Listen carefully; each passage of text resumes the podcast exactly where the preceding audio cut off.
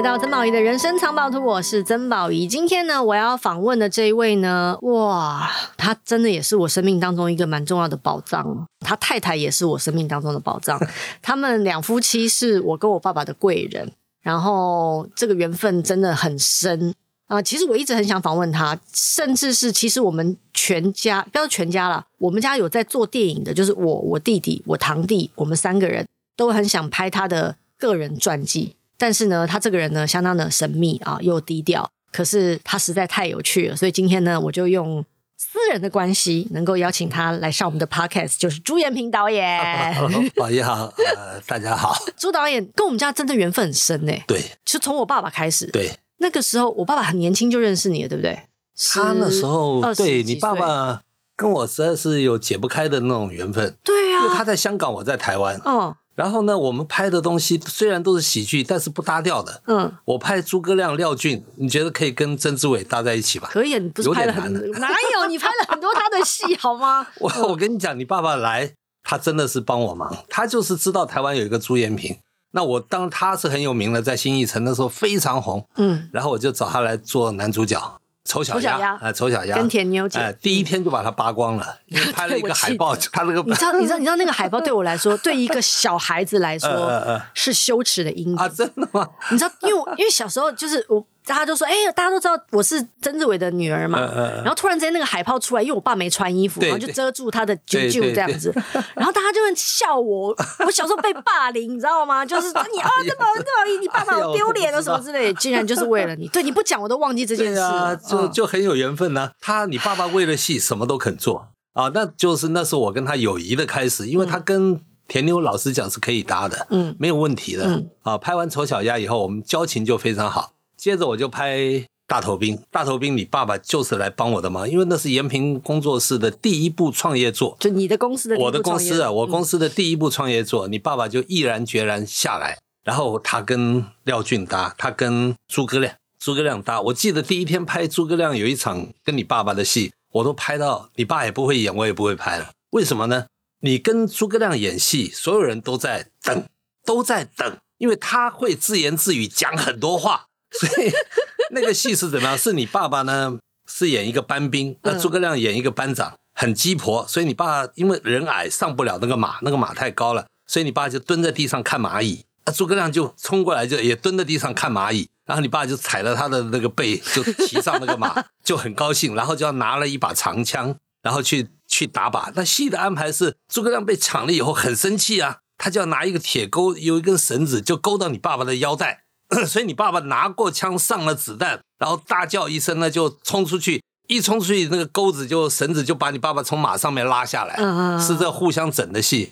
好了，你爸就一踩踩到诸葛亮的肩膀就上去了，背就上去了。上去以后，你爸就拿枪啊，然后装子弹啊。可诸葛亮就开始演他的戏了，好几口哦，哇，嗯，在外厉害呀，我跟没有给他弄冲节冲敌，我姐我都我就不知道什么什么，哦，讲话，你爸爸全部戏完了，他还没勾那个钩子。你爸心想没有勾钩子，我不能骑马出去啊！最后你爸就在那边笑啊，哈哈哈哈，最后你爸干脆不演了，他就不演了。但是就看你讲到什么时候，诸葛亮还在讲他的，嗯，所以他们很难拍，嗯。那后来就想了一个办法，诸葛亮拍他一个人，你随便讲啊，那再拍你爸爸一个人演他的戏，然后我在将来剪的时候，我就看怎么剪嘛，嗯。所以你爸真的是也是我的贵人，在我的创业做。帮了我很大一个忙，大头兵就把我的公司就打下了一个基础了。千千万不要这么说哦，你们两个其实是，我觉得你们俩有一种灵魂伴侣的感觉，你们很像 soul mate，就是因为我从小在旁边看着两位哦，我有时候很怕你们凑在一起，嗯，因为你们凑在一起呢，就是有讲的一些有些事情，我又又很想笑，但是我又觉得我好像不好意思笑，知道吗？就是举个最简单的例子，有一年我们。金马奖，嗯，我们三个坐在台下看颁奖典礼，嗯，然后呢，你们两个就一直在台下 配旁白，比方说，哎呀，这女的衣服这样穿不行啊，什么之类的，然后然后哎呀，这个就不好笑啊，他就应该怎么回答，然后就一搭一唱，像在唱双簧。我在台下很想笑，可是我知道镜头在带，所以呢，我也不能笑出来。可是呢，我就觉得说，哇，你们很像什么？很像球评。就如果今天金马奖颁奖典礼有有一个版本是你们两个在旁边配旁白，然后说啊，他走出来这套衣服，哎呀，看起来真的很像外星人啊，哎呀，他就应该演个什么戏啊？我觉得那会是一个非常好笑的，就像导演版本，因为我们知道好莱坞有时候在出 DVD 的时候就会有个导演旁白版本，有没有？其实你们俩凑在一起的时候，就是不愧。真下流与猪下流，这个称号。而且，因为我觉得你们两个相处的时候很放松，嗯，我不知道为什么，就是我觉得我爸也蛮妙的，就他有时候跟某些人在一起也是蛮严肃的，对对。可是他跟你在一起就是很很放松，然后什么也能讲，然后也觉得你就是你能够全然接受，不管他的笑料是高级的、低级的啊，或者是什么的，就是我觉得你们两个很奇妙，就是麻吉吧，就是对，就是麻吉。然后呢，后来因为像我、我弟弟、我堂弟，我们都进了这一行了，我们就得到你很多照顾，然后听了很多你的故事，然后每次都觉得你的生命，就是你的生活体验真的很神奇，就是以你的你走过的那些人生经历哦，其实只要一不小心，老实说啦，其实今天也没有办法坐在前面跟我们聊天，是。因为其实那那个时候是有点危险的，就是你在拍戏刚开始拍戏的那几年，因为太红了。对。然后台湾的环境，你知道，不管是台湾或者是香港，其实全世界都一样，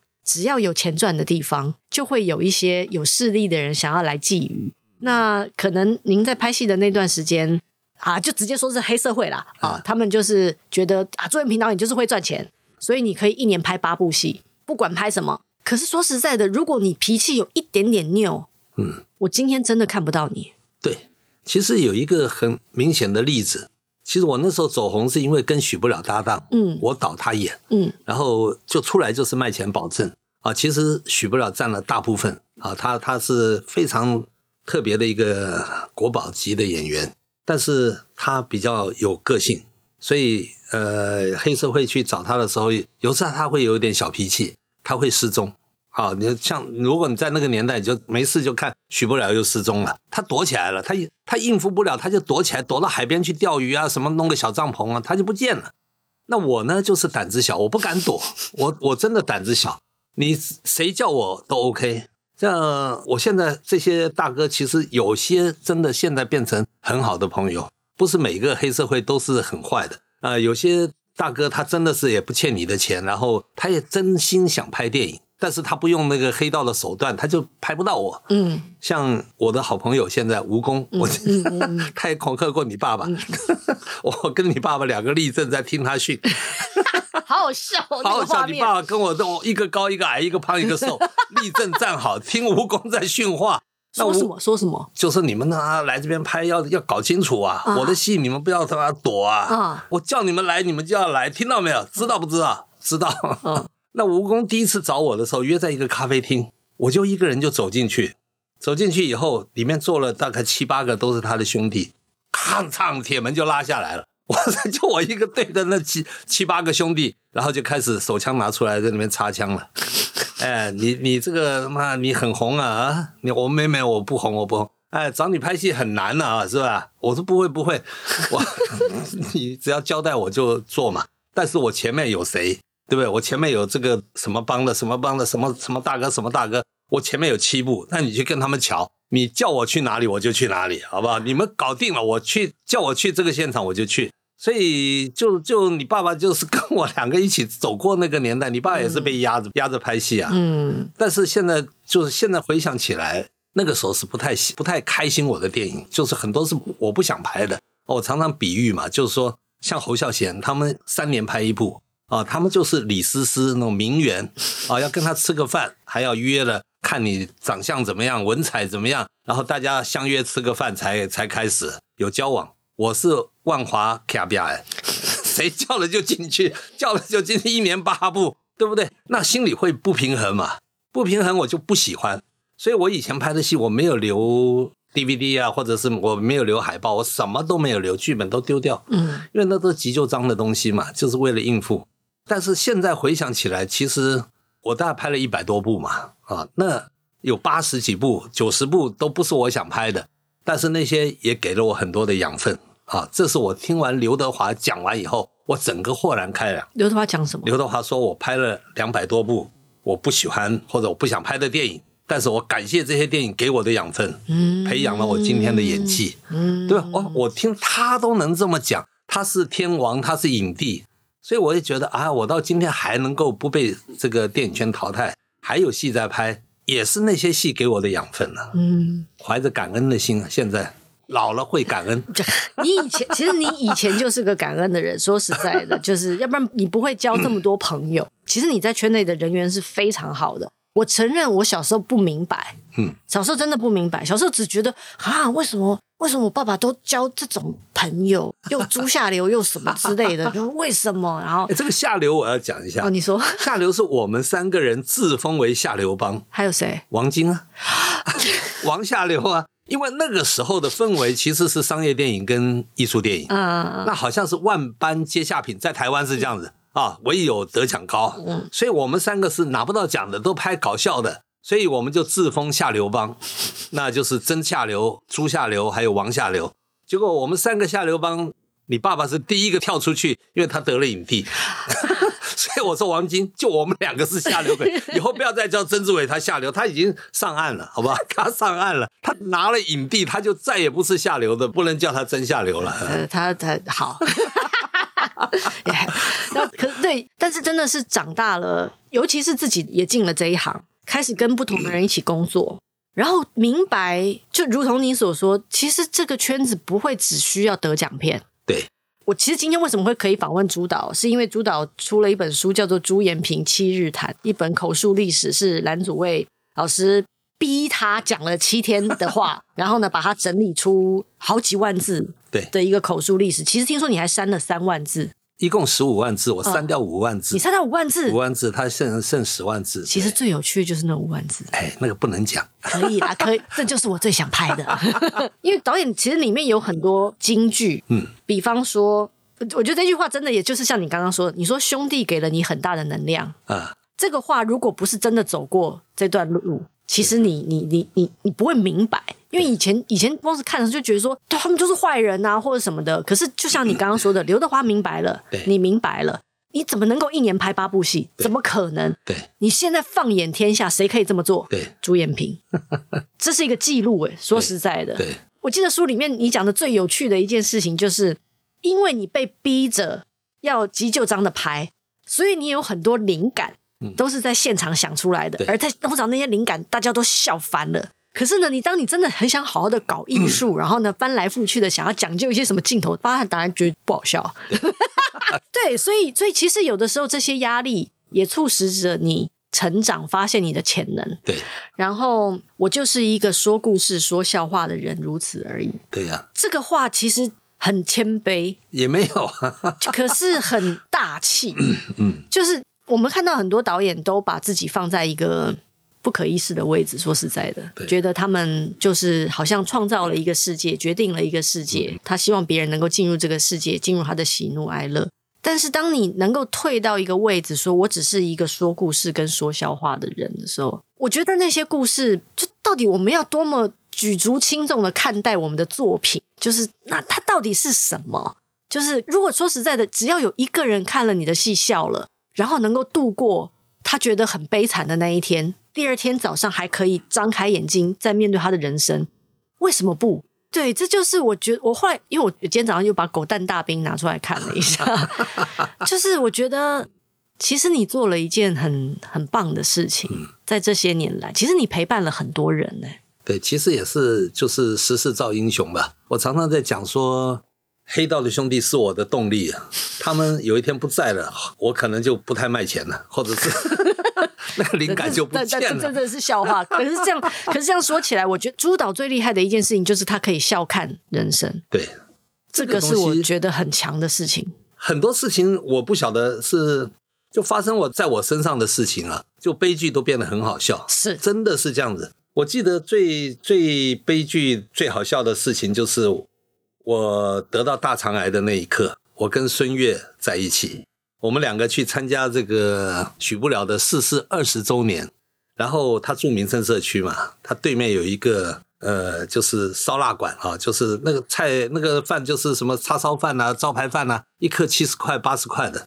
那我们参加完，我就送他回家。孙叔就说：“导演，我请你吃个饭。”都是你请我，这个便宜的给我请一次，因为他都没有工作了嘛，他只有公益，没有没有孙越了嘛。那我想啊，好吧，那就孙叔，我们就一起吃个饭吧。一进去人山人海，十二点多嘛，都是人了，满的。那个老板一看孙越来了，哇，孙叔没问题，你们来两位是吧？就弄了一个桌子小椅子，就放在这个角落，就加了一一个桌子两个椅子。我就点了一个招牌饭，孙越点了一个叉烧饭，我电话就响了，然后说是何信那个医院打来的，医生想跟你讲，我就一股不祥的预兆，因为我一个礼拜以前去做过大肠镜，预计是第二天要去医院去看结果的化验，就那医生就说导演。一个好消息，一个坏消息，你要先听哪一个？哇，五雷轰顶，我知道完了。我说啊，别安慰我了，那坏消息吧。他说坏消息是你确实是恶性的肿瘤啊，不过好消息我告诉你是零期。我那时候没有概念，零期、一期、二期是什么，我都不知道，没有得过癌症嘛，我就知道我得癌症了，那个脸色就整个垮下来。医生说，你先给你一点心理准备，明天来我再跟你详细解释啊。挂了电话，我坐那就呆掉了。孙越就哎，导演什么事啊？我说孙叔，我我得了大肠癌啊！啊？哦，没关系，手给我，就抓了我的手。我们在天上的父母，朱延平导演他得了大肠癌，哇，好大声的 祷告。那个叉烧店，我跟你讲，本来很乱的，突然之间就嗡。一点声音都没有，全部在听他祷告。哇塞，我祷告了一分半钟，我就看了所有人都在用那个怜悯的眼睛在看我。朱延平是个好人，你要让他大肠癌能够痊愈什么什么。好了，导演没问题，我帮你祷告好完了，叉烧饭就来了。是，我就我心想孙叔很节省的，他请我吃，我不能不吃啊，对不对？硬塞塞了一半以后，我就说孙叔，我可不可以不要吃了？我想回家。我。就是说，好了，那你回家吧，不要吃了。这个你放心，我帮你祷告过了。后来我碰到孙悦，我跟他讲，孙叔，你那是二度伤害啊！我操，你那个震撼比我得了大肠癌 还厉害啊！我，所以你说这是我得癌症，嗯、但是是一个喜剧，嗯，对不对？嗯。还有前去年还前年，我家遭小偷，小偷那也真是喜剧啊，讲一下，讲一下，讲一下，讲一下。因为我们家那边就一直有小偷，一个社区，它是一个别墅社区。每次都监视器有拍到他，但是就就被偷了，就走了。他都是一身黑，戴黑口罩、黑手套、黑帽子。哎，那天我回到家，我遛完狗，五点多，天还没黑哦。我遛完狗回家，我跟我太太，结果一看，哎，那个门口的门房那边很多警察，差不多三四个。我说怎么了？他说有小偷，因为他们监视器拍到了他在社区走动。但是不见了啊！找了两个钟头，那那么多别墅也不知道在哪一家。导演，你要小心一点啊！呃，我心想，那小偷嘛，这跟我是没有关系的啊。我就开车进去，进去以后，我就直接奔三楼。我的卧房在三楼，我太太呢就去装那个装一壶水，想拿到三楼去。我一到三楼，就看到一个人从更衣间屁股向着我在拖一个保险箱。因为那保险箱很重，他就把那个保险箱放在睡衣的上面，他拖那个睡衣就往外拉，这样子。我一下就没缓过味儿，我没想到他是小偷，我想他是不是工人来修东西？我家常常有工人嘛。可是我突然警觉到他是小偷，我就斥喝他，谁？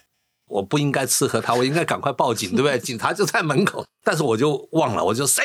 他吓一大跳，他啊吓一跳，回头看我，两个大概 大概五公尺吧，面对面。他没有戴口罩，他口罩拿下来，因为很热，两个就对到面。他我我我我我我我我我小偷啊！妈，你还个真诚实。那我讲的都是废话，你干什么？废话嘛。他说我我我还没开始偷。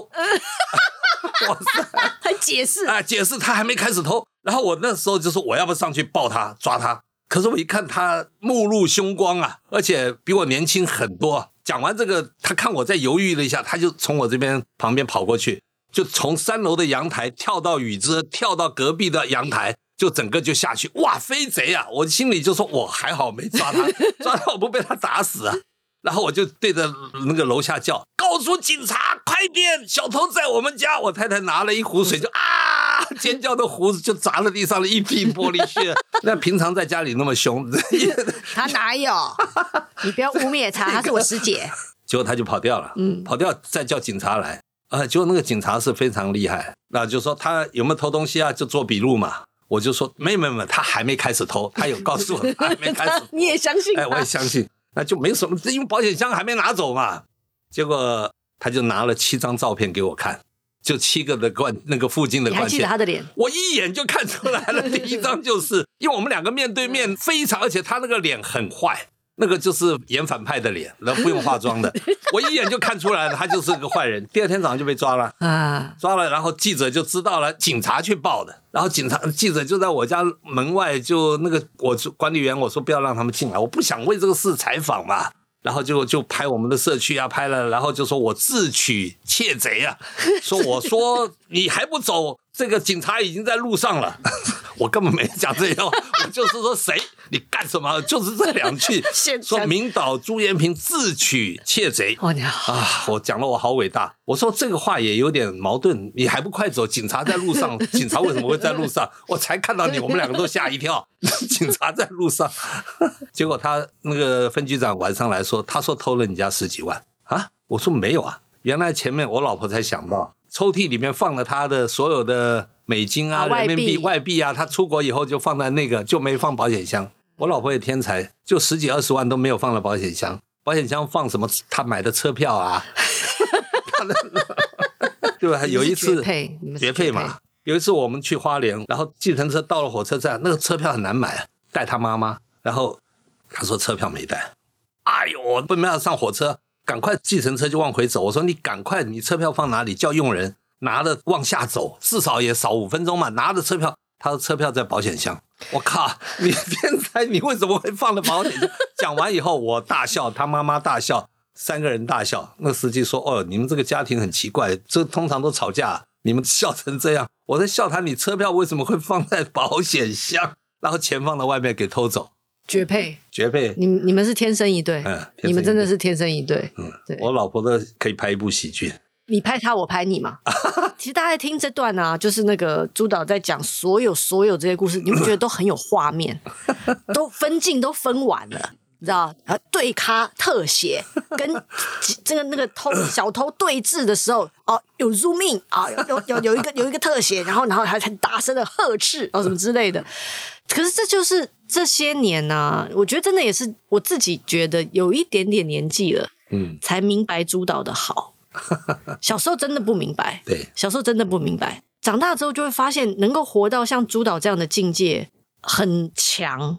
包括你说笑看人生这件事，有多少人做得到？对，多少人？多少人真的就是明明是一手好牌，然后就打成悲剧了。可是呢，我觉得所有的牌到了你手上，明明烂烂的，哎，打出来蛮漂亮，哎，竟然又糊了的那种感觉。我觉得那个就是人生的一个境界。我在你身上跟你太太身上，其实我都看到了，蛮蛮奇妙的。朱导真心是个好人，我觉得这个是这些年来，尤其是在台湾电影圈，你只要在台湾电影圈走跳过，你都会明白这件事。你看主导这些年来在是电影委员会吗？基金会，基金会其实就是金马奖的的老板，对，默默做了非常多事情。可是出出头的都是啊，制作单位啊，金马执委会啊，当然他们也都非常努力，非常好。